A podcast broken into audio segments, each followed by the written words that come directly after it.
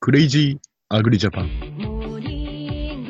第ほにゃらら会いや始まりました金子さんはい、お久しぶりです。明けましておめでとうございま明けす。おめでとうございますじゃあ皆さん今年もよろしくお願いします。いやですね今日はですねはい。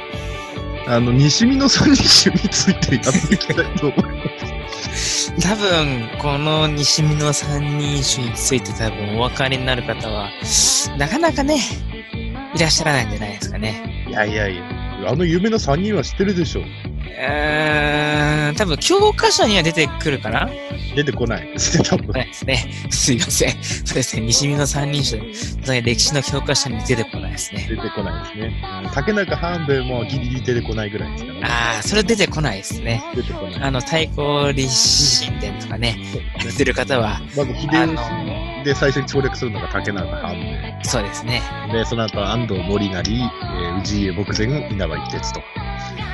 これ黄金ルートだよね。そうですね。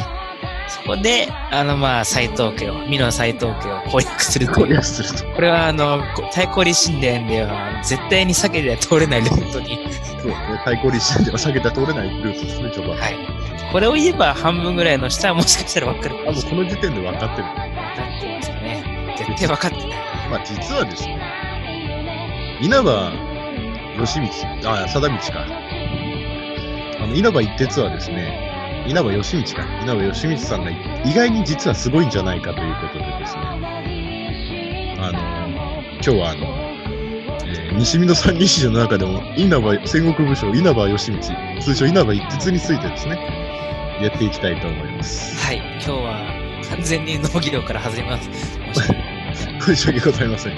今日は完全にあの、 あの、完全に歴リク史。エストにお答えして、そうですね、リクエストにお答えしてです ね、稲葉一徹を取り上げてほしいというコアなリスナーさんからの。こんなリスナーさんがいましてですね、はい。私もあれあれ、いろいろ調べたらですね、あの、やっぱり、えー想像以上にすごい。実は、本能寺の原因はこの人だったんじゃないかっていう、ね、話もあるみたいですあねる。みたい最近。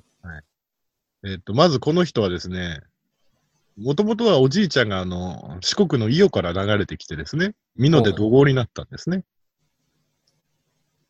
で、斎藤道さんのとこにいたんですけど、まあ、子供と道さんが争った時、子供についちゃうんですよ。ああ、そうですね。吉達についちゃって、土井さんを追い詰めるんですけど、実はですね、信長時代がすごいんですよ。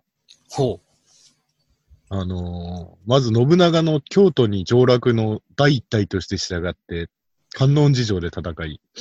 ほう伊勢ほう。の大川知事で戦い、金ヶ崎で戦い、愛子域勢とも戦い、姉川の戦いでは家康と共に戦い、あのーありとあらゆる有名な戦いには大体戦いに出ているという、そうですね。結構、あの、織田信長の全盛期あたりは結構出てるんですね。出てる。で、信長からも実はですね、かなり信頼されていて、実はですね、一回信長に殺されそうになるんですよ。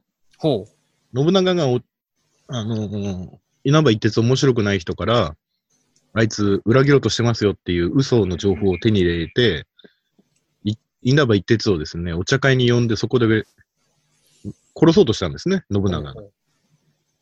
そしたら、稲葉一徹がですね、そのお茶室にかけてあった掛け軸、漢詩を読んでですね、ほう。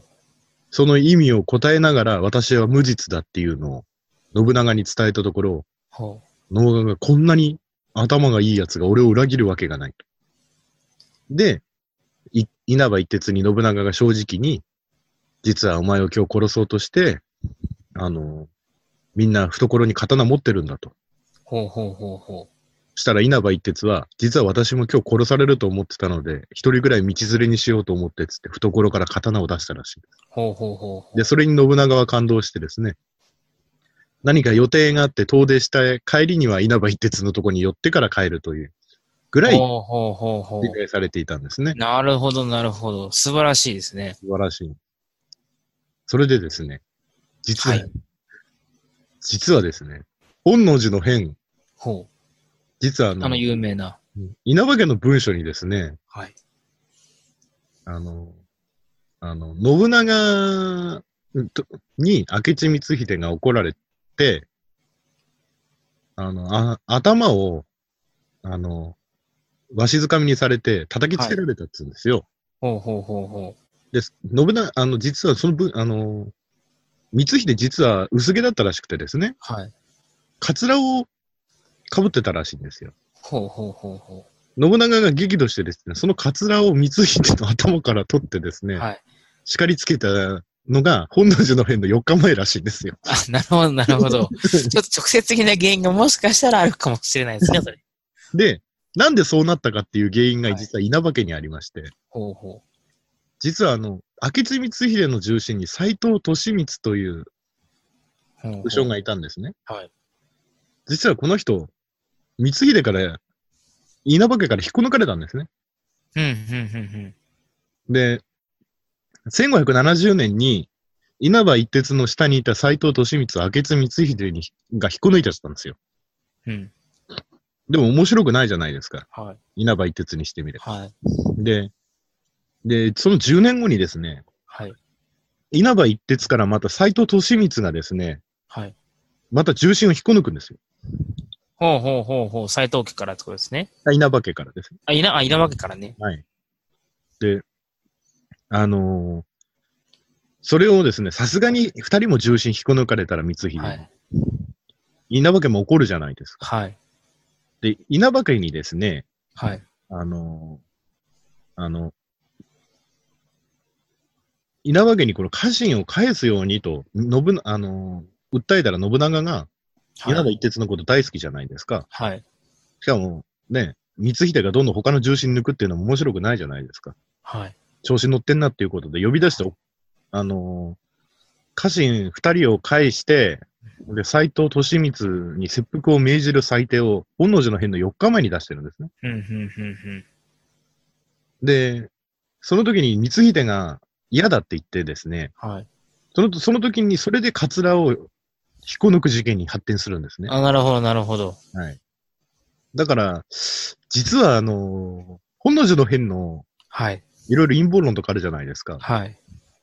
俺、これ原因なんじゃないのかなとか思う。ああ、まあそうですよね。可能性としては大いにね、ありますよね。人前でカツラを取られて、 えあの、屈辱を受けてえ、で、斎藤利光は切腹を命じる裁定を4日前に出されてて、もう、光秀にしてみれば、部下も切腹させられる、カツラは人前で取られると、あーもう、あれでしょ。これは、本能寺やっちゃうでしょ。うん。実はそういう流れになってるんですね。じゃあ結構、稲葉一徹は結構重要なポジションにはい、実はいたんですね。実はいたんですね。はい、すごいですよ。これは多分リスナーの皆さんも知らないんじゃないですかね。多分、これは私の論、私論なんですけど、私論なんですね。注意書き書いてある、注意書き。私論なんですけど、多分、光秀にしてみればもう本能寺の変を起こすのに十分な理由があるんじゃないのかなっていう。うん 人まあそ前れでにプラスしてね、まあいろ、いろんな陰謀論がそうそう追加されればね。そうそうそういやー、すごいですよ。長島の移行的一個一期の時は、あのーね、味方が討ち死にしてる中で、捨てがまりで伏兵戦で、あのーあのー危機を出してますからね。ほうほうほうほう。結構すごいです。で、本能寺の変更はどうなったんですか本能寺の変の子はですね、えー、っとですね、えー、っと、清須会議で、えー、っと、美濃が、あのー織田信孝になるはずだったんですけど、あのーやっぱ下につきたくないってことで、秀吉の下につくようになってですね、はい。あの、静ヶ岳の戦いではですね、柴田勝家方を攻めたりしてますね。ほうほうほうほで、えー、秀吉から、えー、領地安堵と。で、でその後が大体もうないですね。う。うん、うん、うん、うん。あとは、やっぱり、あの、あれですね。そのまま、世を去ると。なるほど、なるほど。という、稲葉一徹ですね。これがが、しかもこれが頑固一徹の言葉の生まれたとされている、あの、由来らしいですよ。へえ。頑固な一徹で、頑固一徹。なるほど、なるほど。結構す、結構この人天下取ってないですけど、歴史に埋もれた名将なんじゃないのかなとあかー。かもしれないですね。最後まで、ね、生き残ってますしね、この人。はい。最後まで生き残ってますしね。武田攻めの時は、赤槍赤不足で味方を鼓舞し、奮戦したって書いてありますね。なるほど、なるほど。あとね、茶道が好きだったのかな、この人。そうですね。俺と一緒ですね。ああ、なるほど、なるほど。ちなみに私も表千家ですからね。 え、な、な、なんて言いました私、流派は表千家です。ああ、ちょっと僕、そこまでわかんないですね。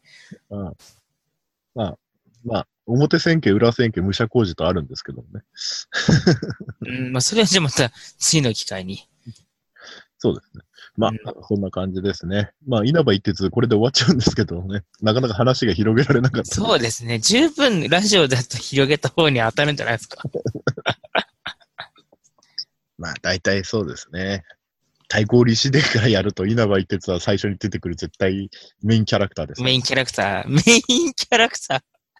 まあ、一回はね、あの、通るルートなんで、そうですね。もし、あの、やってみたい方いたらぜひお勧めします。そうで最高立志伝、光栄さんのす。名作。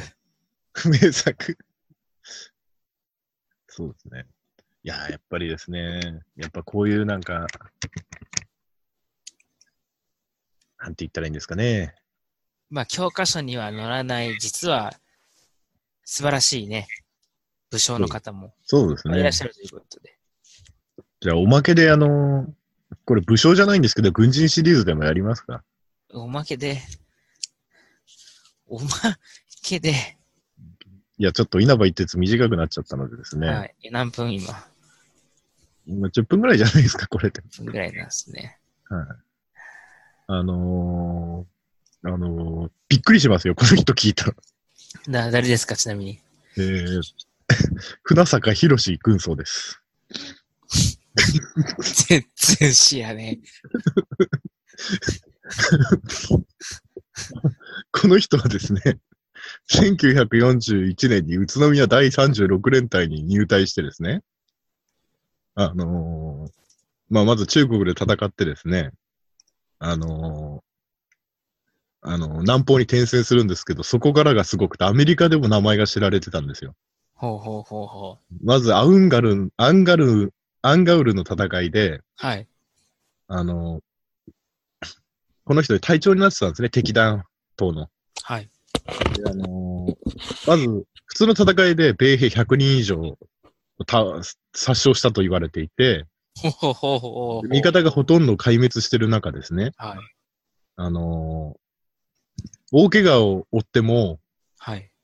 あのなぜか傷の治りが早くてですね、はい。動けないぐらい怪我を負ってもですね、また戦いを挑むというすごい人でですね、なるほど、なるほど。はい。で、あの、軍医が来て傷口を見てですね、はい。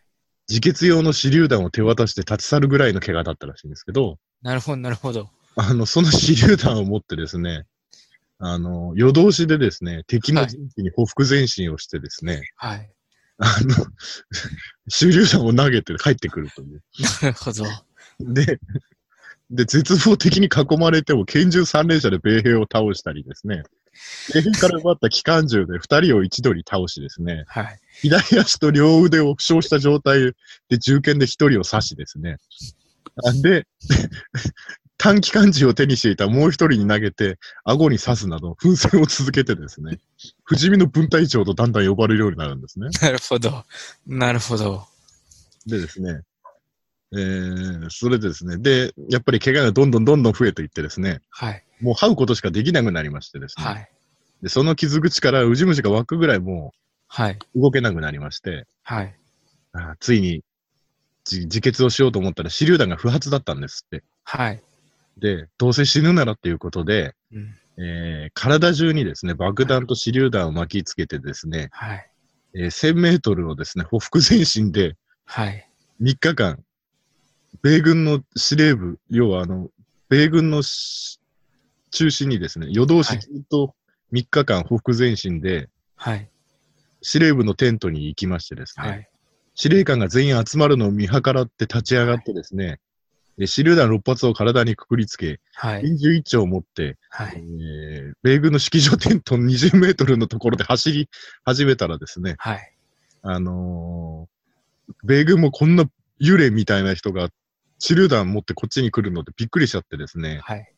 対応が遅れて、はい。で、首を撃ち抜かれたんですね。はい。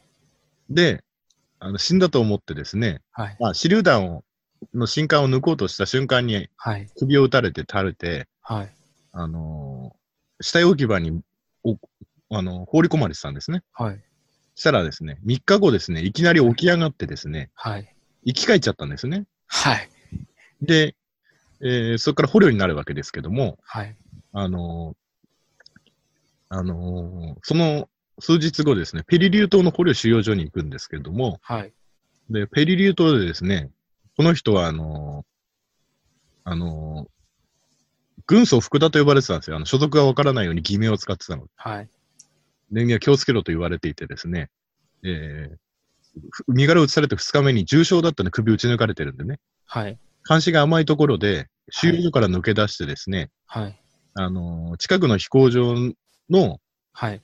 あの、火薬庫にですね、はい。えー火をつけてですね、はい。爆発炎症させてですね、火薬庫を灰にして、はい。あのー戻ってきてですね、実はその事件は、はい。後で本人が言って分かったことで、米軍では犯人不明で処理されてたんですね。ほうほうほうほう。で、で、その後もですね、はい。あの、また週、週、病院から抜け出してですね、はい。あのーそういう、なんか、飛行機が並んでるのを見てですね、この飛行機を全部炎上させてやろうとか言って、まあ阻止されたりするんですけども、はい。あの、米軍では勇敢な兵士という伝説がついててですね。なるほど、なるほど。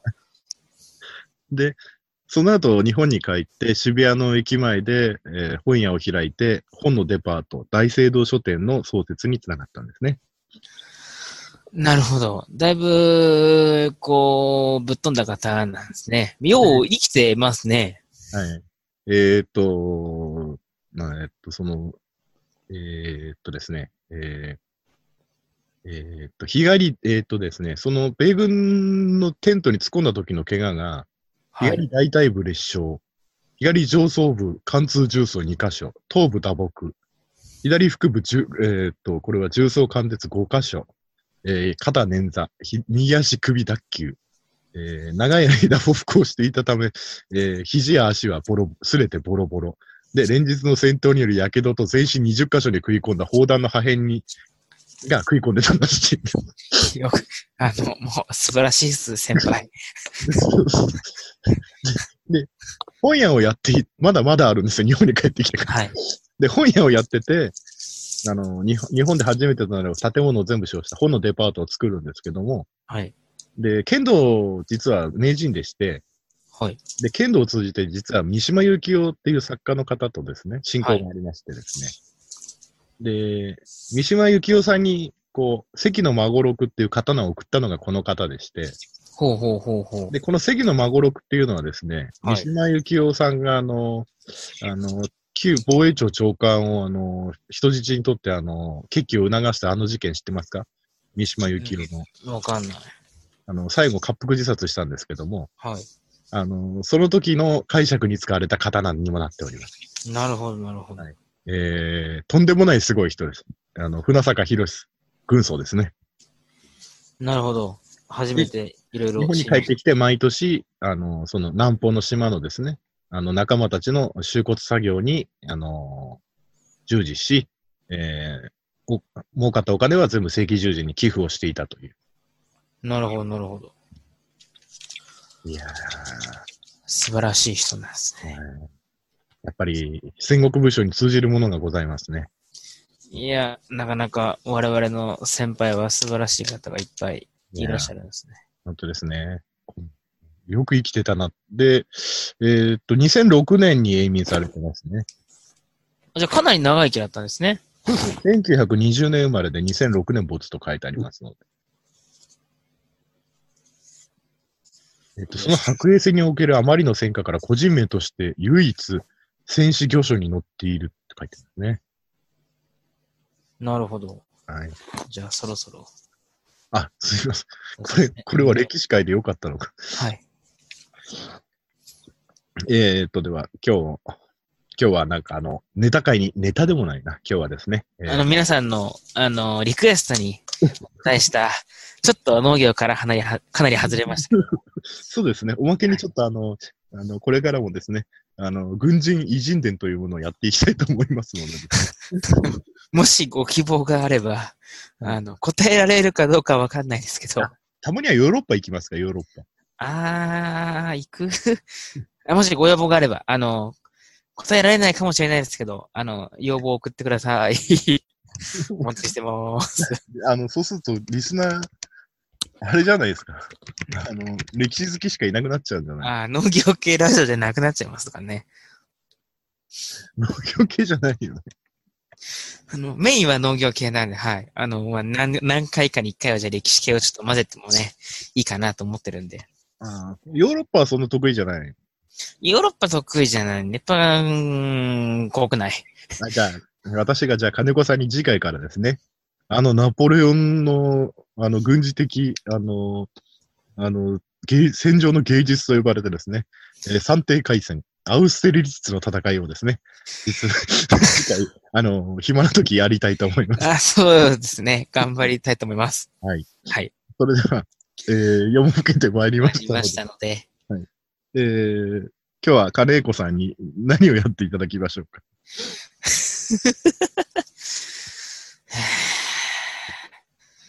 歴史のやつのモノマネはわからねえしな。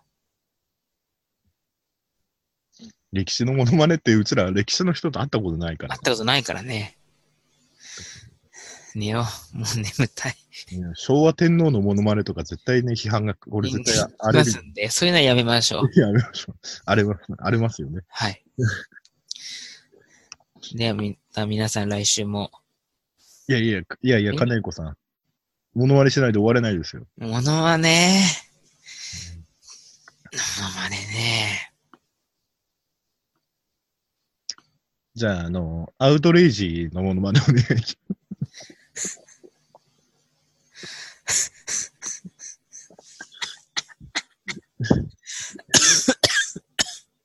アウトレイジでお願いします。アウトレイジで。アウトレイジで。アウトレイジで。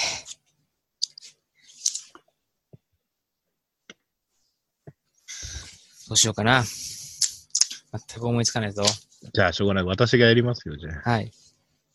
何やりますかいや、私やりますよ、じゃあ、その映画を。はいあ、じゃあ、じゃあ最後今日はガス屋さんのアウトレイジで 終わりたいと思います。どうぞ。メリークリスマスミスター・ローレンス !See you next week! Goodbye! グッバイ。